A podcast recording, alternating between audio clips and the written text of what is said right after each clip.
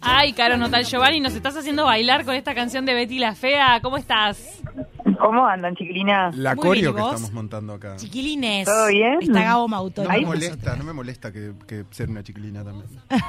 Todos, todos y todas, tengo que decir ahora. ¿cómo Todos, andan acá, todos y acá somos todas? inclusives. Absolutamente. Claro, ahí va, ahí va. Muy bien. ¿Por sí, qué bueno, este, poner los lentes de género sobre Betty la Fea? Sobre Betty la Fea hoy, pero ya les voy tirando un adelanto, también porque capaz que los y las oyentes quieren ir proponiendo Mm. alguna serie, alguna película que quieran que analicemos como hacíamos y vamos a volver a hacer, porque no he abandonado el espacio de análisis de canciones machirulas, lo vamos a retomar en algún momento. Lo mismo vamos a hacer con series y películas cada tanto. Me Así gusta. que si tienen alguna ahí Amo. en el tintero, hagan la listita y lo vamos haciendo. Y bueno, y arrancamos con esta, con Betty, que tuvo su, su original, digamos, en la década de los 90, y bueno, después tuvo la remake, que es la que está en Netflix desde hace un par de años.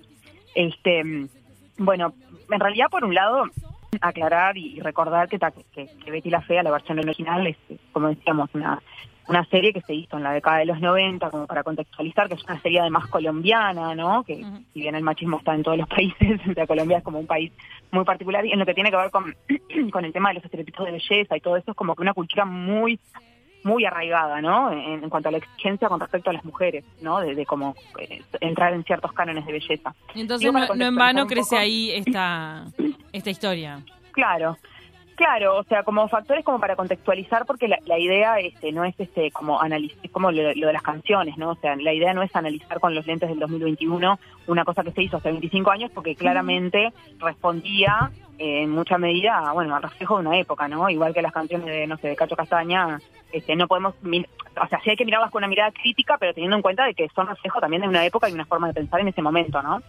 Este, pero bueno, yendo al, al tema de, de la serie de Betty la Fea, este, repasando un poco lo que eran las características de la, de la protagonista, ¿no? Que, era Ana María Orozco en ese momento, tenemos a una mujer que es una mujer sumamente inteligente, que además es economista, que terminó su carrera universitaria, hizo varios posgrados después de eso, que además este, tiene muchos valores como persona, que son valorados en la serie por sus amistades más cercanas y por su familia, es leal, es buena, buena amiga, es una hija querida por sus padres, etcétera, etcétera. O sea, tiene un montón de cualidades profesionales y como persona que hacen que sea una persona eh, valorable en su, en su entorno más cercano, ¿no?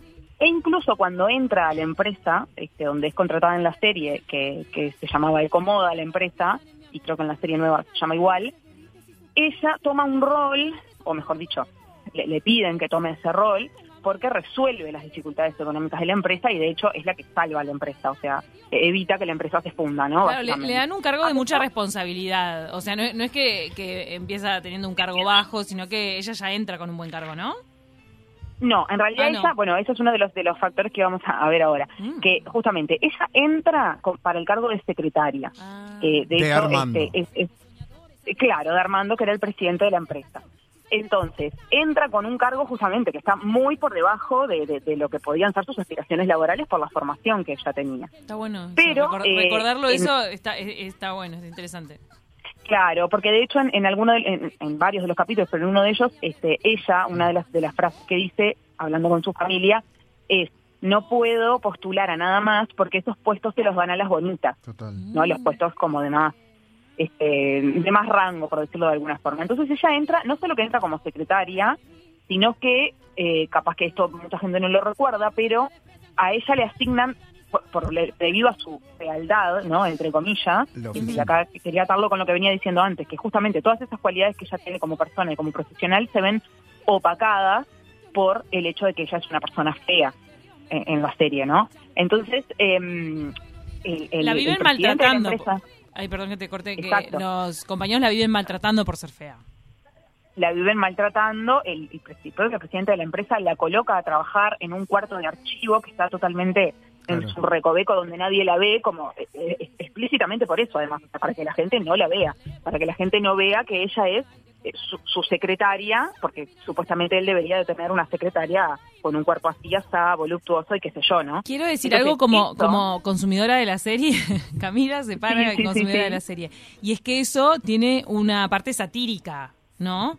O sea, si bien obvio, está obvio. nutrido de un montón de prejuicios hacia las personas que no se ven tan bien como lo hegemónico que se, le- se les impone, eso de que la pongan en un lugar así escondida, que le digan murciélago, me acuerdo.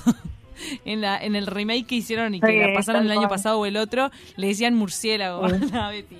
Y esas cosas Sí, sí. son graciosas por lo grotescas y porque decís, eso está mal. ¿Cómo vas a tratar así a una persona? Pero en realidad me parece que lo satiriza y de alguna manera casi que lo termina denunciando. Y porque tiene un antagonista también que es la, la- la, digamos, la figura hegemónica, como es la secretaria de la empresa, cuyo nombre no la estoy rubia, recordando la ahora. tetona. La que, claro. Eh, Patricia, Patricia. Patricia. Ay, con su pelo. Ay, calmarse. Yo que estudié seis meses de finanzas en San Marino. igual. Entonces, su antagonista de alguna forma es todo lo que supuestamente estaría bien, pero Ella no con es. el componente de una mina poco capaz, desfachatada, no llega a fin de mes, es un despilfarro, Claro, es- está toda embargada, ¿no? O sea, Sí, sí, sí. So- eh, son bien los estereotipos, ¿no? O sea, o, o sos rubia y linda y con buen cuerpo, pero no tenés cerebro. Claro, o bueno, si exactamente. te, si te toca la inteligencia en el reparto, lamentablemente no lleva. Claro. No, claramente lo que dice Cami es así, o sea, de hecho, pues, más sobre el final este, íbamos a, a comentar eso, o sea, que, que claro, que en realidad, no, por eso yo decía esto hay que contextualizarlo también en un momento y siempre está la intención de la, de la artista, en este caso del, del, del creador de la serie, de Fernando Baitán, que falleció no me acuerdo hace cuánto, en estos años, este, que claro, que justamente una de las posibles intenciones es criticar eh, eso mismo que estábamos hablando, el nivel de machismo existente en la sociedad en general y en Colombia en particular a Mm. través de los personajes y de, y de esta serie, ¿no?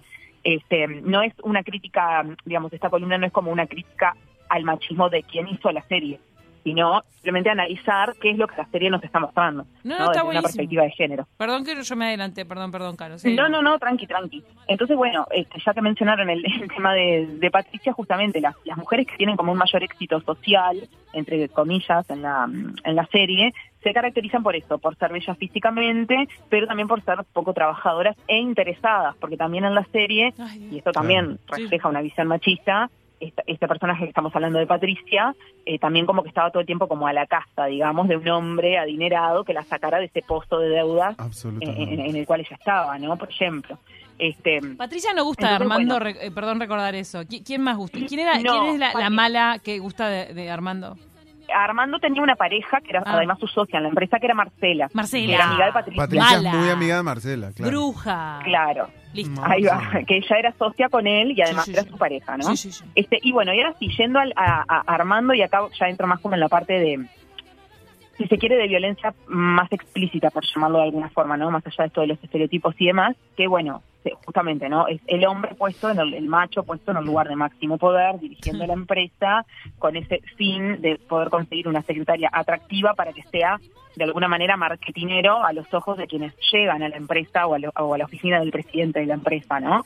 Este, y ahí, no sé si se acuerdan que él y su amigo íntimo ideaban todo un plan cuando la empresa se está por venir a pique y ellos ven que Betty puede ser el salvataje, Claro. idean todo un plan falso, o sea, un, un engaño, digamos, para que él la conquiste Mm. e incluso llegan a este, apostar de su de su capacidad para llevar para met- meterla en la cama, ¿no? Horrible. A asco. bueno, y ahí empieza Pero- toda la estratagema donde él como la empieza a, a- a seducir y a enredar y ella, bueno, finalmente se, cre- se cree el cuento, se termina enganchando con él y bueno, después al final lo descubre, ¿no? Eso Digo, mega polémico y, y terrible, pero él se, se termina enamorando de ella siendo aún fea, sin haberse, sin haberse convertido en, en cisne, digamos, hablando de patito Sí. feo.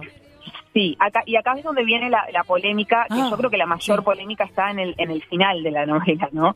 Primero por esto que vos decís, o sea, don Armando se muestra, es cierto que él se, se empieza a enamorar de ella cuando ella todavía no hace como ese cambio estético, digamos, pero también como que en la novela, como que de alguna forma esto lo, lo, lo fui trayendo como de distintos análisis que hay en, revistas, mismo en tesis de, grado de- que analizan la, la, la serie, ¿no? O sea, es un poco mi opinión, pero lo- también lo tomé de, de otros lugares. Este, como que de alguna manera eh, él queda como plantado como el, ay, qué bueno, ¿no? Que logró ver más allá de de, de, de, de la fialdad o más allá de que ella no, no es un, un estereotipo de, mujer y etcétera, etcétera, y qué bueno que logró ver en su interior, cuando en realidad en la serie había un montón de personas que ya veían en el interior de Betty, ¿no? Mm. Entonces, o sea, es como medio como, no sé, como chocante, se quiere que él, a lo largo de toda la serie, con un montón de violencia, como venimos relatando, alguna de ellas muy explícita, como puede ser poner una persona recluida en un cuarto sucuchado en un rincón, queda como el buenito de la película que finalmente Tenés logra razón, descubrir porque lo era un que esa cerdo. tiene por dentro. Mira, flaco, ¿eh? sos un cerdo y después te redimís y te perdonamos Claro. porque sos el galán de la, No, de y la novela. prácticamente como si le estuviera prácticamente como si le estuviera haciendo un favor por decirlo ¡Qué de alguna horrible! manera, ¿no? Caro, Es ¿sabes? verdad, Claro, razón. entonces sí, No, te- simplemente quería hacerte mención, no quiero a- hacerte perder el hilo de lo que venías diciendo, pero hacer mención a, a propósito de lo que vos decías de, Ay, porque nosotros somos fans de, nuevas series no. y demás. Vos no habías nacido. Hay una serie eh, que yo consumí y que cada tanto la vuelvo a repetir para justamente ahondar un poco más en, en- en lo profundo de la historia, que es Velvet, serie española, Ay, donde sí. también Sí, pasa sí, la esto, vi, la de que el héroe, de alguna forma, o Ah. los héroes de la historia, son las personas que de alguna manera, sobre todo la figura masculina, es la, fi- la figura que hostiga a la figura femenina. De alguna forma, porque eh, se queda con la. eh, se enamora de la más pobre, pero también de alguna manera le miente a la más linda, más rica, más poderosa, y Mm. termina generando un hostigamiento súper eh, eh, catastrófico sobre la figura femenina, Sí, que sí. me parece como muy destacable. Y de alguna manera quería linkearlo con esto que vos estás hablando, Armando. Recordemos que Betty Sí. termina siendo la dueña de la empresa, o sea, porque la empresa se Sí. va en bancarrota y se queda ella al frente. Mirá de y quién te reíste, eso mirá. es tapado. ¿no, ¿no es cierto? O sea, nunca sale a la luz. Porque Claro. la figura femenina, ma- eh, masculina ahí tenía que seguir manteniendo su, su rango de poder. Sí, lógico. Sí, otra cosa que relacionado a esto que vos decías, que Betty termina siendo la, la presidenta de la empresa. Eh, cuando arranca la serie, Betty es una persona que está feliz como, como es y con lo que tiene. Claro. O sea, cuando ella hace todo su proceso de cambio eh, eh, corporal, digamos, eh, no es por un tema de que ella se sintiera, es por el nivel de hostigamiento que sufre Exacto. y porque esto, a ver, eh, en el en cómo el cómo el, el- quien quien hizo la, la, la serie lo, lo ideó tenía que encajar eh, también en la pareja con, con- ese hombre masculino, o sea, es no sé, yo pienso por alguna man- de alguna manera a alguien no le cerró que Betty siguiera siendo fea y aún así terminara siendo la presidenta de la empresa y, y siguiese casado con Don Armando, por ejemplo. Que esto es lo que decía que es para mí, y he visto varias opiniones al respecto, como lo más polémico. O sea, que el desenlace de la novela sea que ella tenga que superar su fealdad para poder obtener un final feliz y encajar en un grupo que la rechazó desde que ella llegó. Este, y, y como el mensaje atrás de eso es como que, bueno, la fea nunca triunfa. O sea, Claro. si tú querés triunfar, Ay, bueno, acoplate a los estándares. Es Acoplate a los impresionante estándares. La hacíate el pelo. cómo durante el tiempo que estuvo la serie en pantalla, así como pasó, por ejemplo, Sí. con un éxito brasilero como Venía Brasil, que la misma Dilma Rousseff eh, paraba todas sus actividades para mirar el final de la novela, con Betty pasó que los capítulos de transición de fea Ay, a linda, favor, entre muero. Explotaron eh, las pantallas de, de- bueno, en su momento en Colombia, pero acá en Uruguay también, o sea, era como que se paraba el mundo, la gente, o sea, fue reventó el rating de justamente esos capítulos, o sea, que Sí. de alguna manera también la gente está esperando esas cosas y consume eso porque lo tiene muy incorporado, ¿no? Una reflexión, como estamos Claro, agarrados de la hegemonía. de, de querer ver ese cambio Claro. y de querer verle la Yo cara a los enemigos, de verla linda. En realidad no quisiste verle la cara a los enemigos cuando ella se empodera Claro. y, y te salva la empresa. Claro. No, ese capítulo tal vez no te lo consumo tanto, pero el cambio a cisne, Absolutamente. mamita, vos me enganché con la remake de Betty en Nueva York en el momento del cambio. Sí. Lo digo yo, eh, hago mi culpa. Te lo juro que quería verle la cara a los Sí. demás.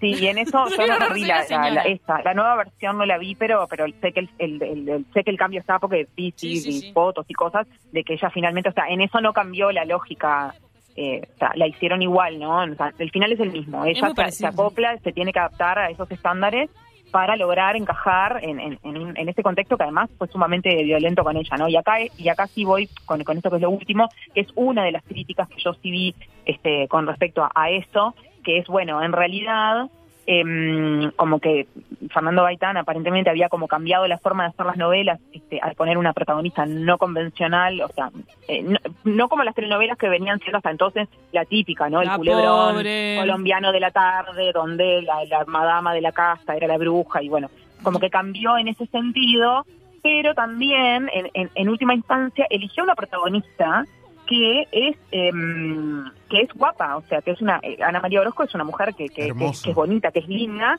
que en realidad se la afeó, no sé si existe esa palabra, con mucho esfuerzo. para que haga la serie. Cuando en realidad lo realmente rupturista hubiese sido poner una protagonista, entre comillas, fea. Claro. O sea, ¿me explico? Es- esto es un poco también lo que reclaman este muchas veces las, las actrices y las y, y los actores y las actrices trans cuando se hacen novelas donde se, se involucra el, tra- el eh, el transfeminismo o, o el tema de ser transgénero o transexual, de decir, bueno, ¿por qué ponen a personas a actuar de trans cuando Claro. vemos actores y actrices trans? O sea, demos trabajo a nosotros, ¿no? Pero de alguna Bueno, manera, Caro, creo que tiene que ver con lo que decía. Cami también, ¿no? Esta cuestión de satirizar de alguna forma, porque entiendo, por ejemplo, bueno, en el caso de incluir personas trans o, o- o- o la identidad de género es, es- es quizás más, más fácil de lograr, pero en el caso de cómo haces para contratar a alguien eh, feo por feo, ¿no? O sea, creo que ahí ya estarías como como intensificando ese concepto medio discriminatorio dentro de la Claro, misma sí, producción de decir, mira. ¿sabes qué? Vos saliste favorecida en este casting porque sos fea y me das Bueno, bárbaro con pero el tal personaje. vez ese actor o actriz le da las gracias a la producción y tiene una oportunidad de Sí, actuar, bueno, no está ser, mal. Eh, tiene que haber casos de, de personas a las que contrataron por feas, estoy casi segura que los hay. No, y además pensemos, este, no, no voy a no voy a decir nombres porque no quiero no quiero comerme un juicio, pero si pensamos, por ejemplo, en nuestro país, hay personas, hay actores, pensando en actores en este caso, que son como, digamos, vamos a decirlo así, que no encajan con el estereotipo de género masculino y que han hecho su carrera en parte en base a esta fealdad y al humor sobre esa fealdad. Sí, Sí, sí, Eh, sí, pero sí. eso pasa mucho en el humor. Absolutamente. Bueno, miralo Sí. por ser.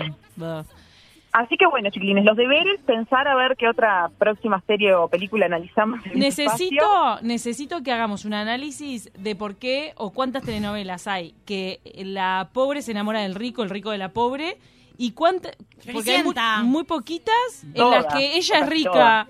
muy poquitas en las que ella es rica y poderosa Claro. y el otro es medio pobretón ahí, eh, estoy limpiando los pisos acá, Muy hola. poco. ¿No? Deberes, No, entonces, como debe haber Caro. alguna, pero Hay que mirar, hay que ahondar. Hay una con... eh, Salvame, con Cameron macho Díaz. poderoso, salvame. el descanso con Cameron Díaz y Kate Winslet, deberes, la pueden mirar. Ahí tienen a la mujer poderosa que toma las riendas del asunto y hace lo suyo para, para nada, para hacer la vida que quiere. Caro, divina columna, hermosa. encantó. Además, Bueno, me nos alegro. rememoraste. eh, Opinaron, en un, opinaron montón los chicos hoy. Se recolgaron con la columna, Caro. Oye, Betty. Caro, ay, qué bella. Pará, me parece que la están dando por quinta vez en Argentina Sí. y de nuevo marca bien. Estoy casi segura. Exacto. Porque hay Sí, notas sobre sí, eso. Vamos Hay a mutear a Camila y a Gabo. Este, gracias, Caro, por estos minutos en De Taquito y ya volvemos. bueno, chicos, beso grande. Chao, chao. Beso grande. Chau, chau. La tos. Critican si ya la línea perdí, se fijan si voy.